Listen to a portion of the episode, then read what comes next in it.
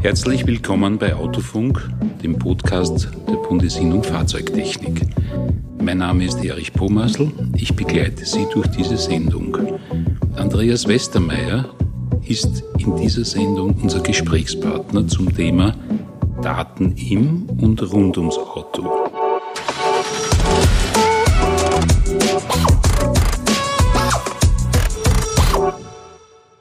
Herr Westermeier, danke für Ihre Zeit. Danke, dass ich kommen durfte und ein bisschen erklären darf.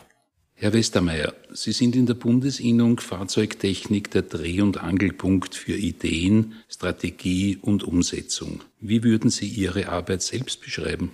Grundsätzlich bin ich für die gesamte Administration der Ideen, Entwicklungen und Forderungen meiner Funktionäre und Funktionärinnen verantwortlich. Sie haben Ideen, sie haben Vorstellungen, zeigen Probleme auf und ich versuche diese auf technischer, rechtlicher und kommunikativer Ebene umzusetzen.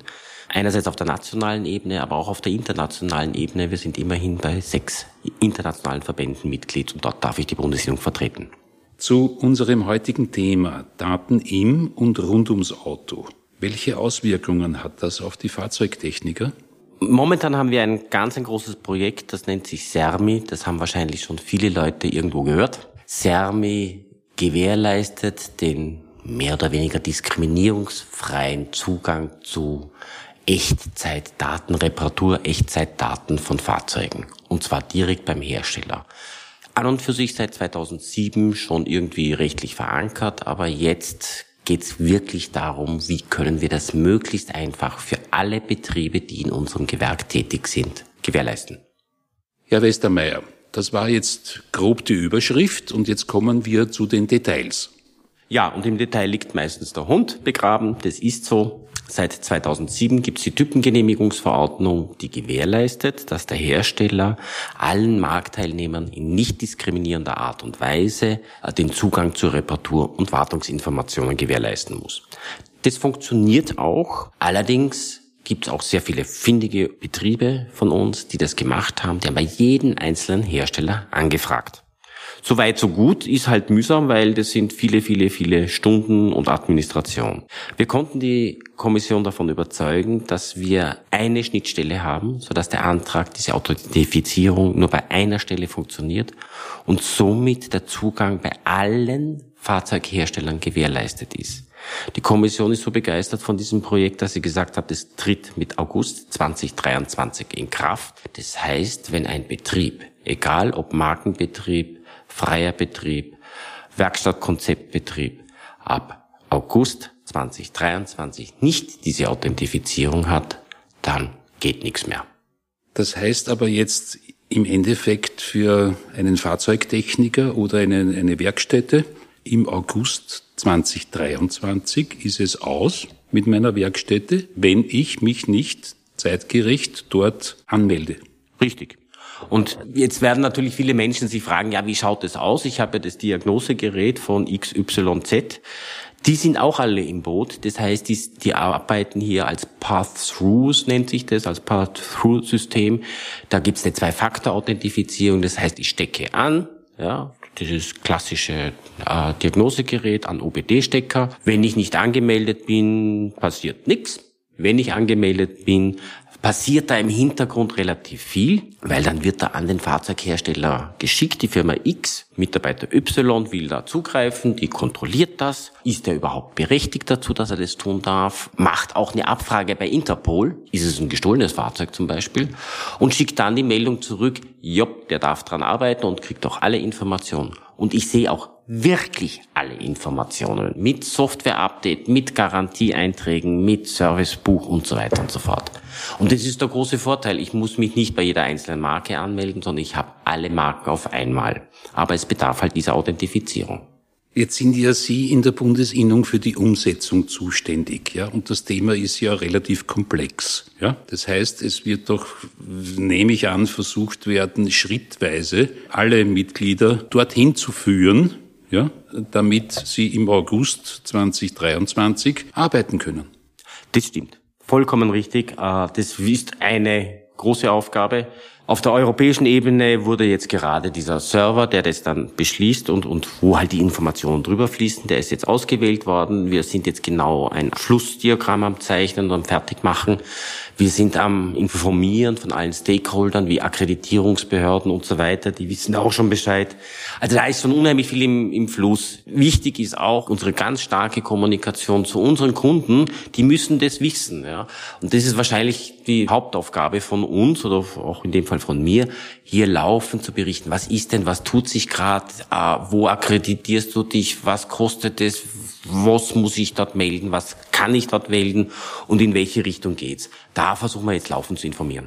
Gut, da dient ja jetzt sicher der, der Podcast äh, als, als ein Medium, um Mitglieder zu informieren, aber auch der Newsletter, der ja jetzt auch von der Bundesinnung verschickt wird, äh, dass sich die Betriebe zeitgerecht dort anmelden, sprich ihre E-Mail-Adresse hinterlegen, damit sie laufend informiert werden, wie die Prozesse weitergehen und wann er selbst als Inhaber eines Betriebes aktiv werden muss. Genau, also wir, das ist genau das, was wir derzeit machen. Wir versuchen hier sämtliche Instrumente, die wir haben, äh, zu nutzen. Wir gehen auch im Jänner, Februar, werden wir auf Roadshow quer durch Österreich gehen, um dieses Thema klarzulegen. Viele Informationen, die wir jetzt noch nicht haben, weil das muss erst alles noch genau definiert werden. Dieses Flussdiagramm muss noch genau gemacht werden. Äh, wissen wir bis dorthin. Viele Dinge wissen wir jetzt schon. Also es muss zum Beispiel jeder Betrieb seine Mitarbeiter auch dort authentifizieren, die dann mit so einer Zwei-Faktor-Authentifizierung dann arbeiten, ähnlich wie wir es bei Finanz Online haben. Wir wissen auch, dass nur legitimierte Betriebe sich dort anmelden können. Also die müssen einen Nachweis einer Mitgliedschaft in einer nationalen Fachorganisation bringen oder eine legitime Geschäftstätigkeit gemäß den nationalen Rechtsnormen, sprich Gewerbeordnung Ordnung haben. Das heißt zum Beispiel, der gewerbliche Pfusch wird da keinen Zugriff haben. Bei Daten geht es aber nicht nur um Informationen oder Dateninformationen vom Hersteller, sondern auch um die Daten, die im Fahrzeug selbst produziert werden. Das stimmt. Wir dürfen eines nicht vergessen. Wir haben in den letzten zehn Jahren hat sich das Fahrzeug von einem mechanischen Teil zu einem technischen Wunderwerk entwickelt. Wir kennen das von unseren Wischtelefonen ja auch. Und das, genau das ist passiert jetzt auch. Diese Dinge produzieren ja plötzlich selber Daten, ja, und die werden ja auch gespeichert. Ja, früher habe ich mir die Bremse angeschaut, habe gesagt, die ist kaputt oder die ist nicht kaputt. Jetzt in der Zwischenzeit werden da Signale gesendet. Ich erinnere nur an das RDKS von den Reifen zum Beispiel, ja. Da werden Signale Signale gesendet und was passiert mit diesen Daten? Ja, wem gehören die Daten? Wir kennen das aus der Datenschutzgrundverordnung, also die Personendaten ist das eine. Und das andere ist natürlich die, die von der Maschine produzierten Daten. Wir kennen Informationen, wir haben Informationen von einigen Fahrzeugherstellern, die schicken diese Daten dann an irgendeine legitimierte Werkstatt, meistens die eigene, äh, die dann sagen, und der Kunde kommt dann und der Kundendienstannehmer hat dann schon sämtliche Informationen und sagt, das und das und das reparieren wir Ihnen, ohne dass das Auto anschaut. Das sind natürlich Daten, die halt, die, oder Wettbewerbsvorteile, die halt ein bisschen verzerrend sind. Ja. Und das trifft ja nicht nur die Kfz-Branche. Das betrifft auch den Installateur mit der Therme. Das betrifft den Elektriker mit dem Kühlschrank oder mit dem Herd und so weiter und so fort. Deswegen hat die Europäische Union den sogenannten EU-Datenakt rausgegeben. Das war März diesen Jahres, wo sie dann einfach sagen, so bitte, wir wollen hier eine Gleichberechtigung haben, eine Wettbewerbsgleichheit haben, wir wollen einen nicht diskriminierenden Zugang zu diesen Daten haben und insbesondere eine Förderung für KMU-Betriebe. Aber das hat noch eine gewisse Entwicklungsphase für sich. Aber an sich geht es ja darum, dass dann der Kunde, sprich der Fahrzeuginhaber, entscheiden kann oder soll, was mit seinen Daten passiert oder wer sie bekommt. Das ist genau der Punkt, ja genau. das Auto schreit am Display, äh, keine Ahnung, das ADAS-System, der Abstandsassistent ist kaputt bitte fahr in die Werkstatt. Und der Kunde soll selber entscheiden, in welche Werkstatt er fährt. Fährt er in die Markenwerkstatt, in die Vertragswerkstatt oder in eine freie Werkstatt seines Vertrauens. Also diese Entscheidung obliegt ihm. Ja. Und da soll auch dann eben die Werkstatt genau die gleichen Informationen bekommen, die eine legitimierte Importeurs- oder Herstellerwerkstatt hat. Das sind aber Prozesse, die müssen noch definiert werden. Es läuft noch bis 21. Juni, haben wir gerade eine Konsultation. äh, offen. Ich kann nur jeden einladen, sich daran zu beteiligen. Da geht es darum, ähm, wie soll der Zugang zu Fahrzeugdaten, Funktionen und Ressourcen ausschauen. Wenn dieser, diese Konsultation abgeschlossen ist, haben wir mal einen großen Schritt. Äh, aber es ist noch viel Arbeit für uns, bis das wirklich umgesetzt ist. Aber mit meinen Worten geht es hier um freie Marktwirtschaft oder geschlossenes System. Genau, es geht um die freie Markt, dass jeder Wettbewerbsteilnehmer, Marktteilnehmer in nicht diskriminierender Art und Weise daran teilnehmen kann. Und natürlich ist es so, wenn, wenn wir jetzt so ein Paket Daten unseren Mitgliedern am Tisch legen, kann er nichts damit anfangen, wenn er nicht die entsprechenden Softwareressourcen haben. Aber das sind die Prozesse der Digitalisierung. Ja, also heutzutage brauche ich einfach digitalisierte Prozesse, damit ich ein digitalisiertes Produkt, das sich Auto nennt, auch bearbeiten kann. Herr Westermeier, haben Sie noch einen speziellen Tipp für unsere Zuhörer? Ja, ich hätte viele, aber einer der, einen Tipp, der wahrscheinlich vieles zusammenfasst.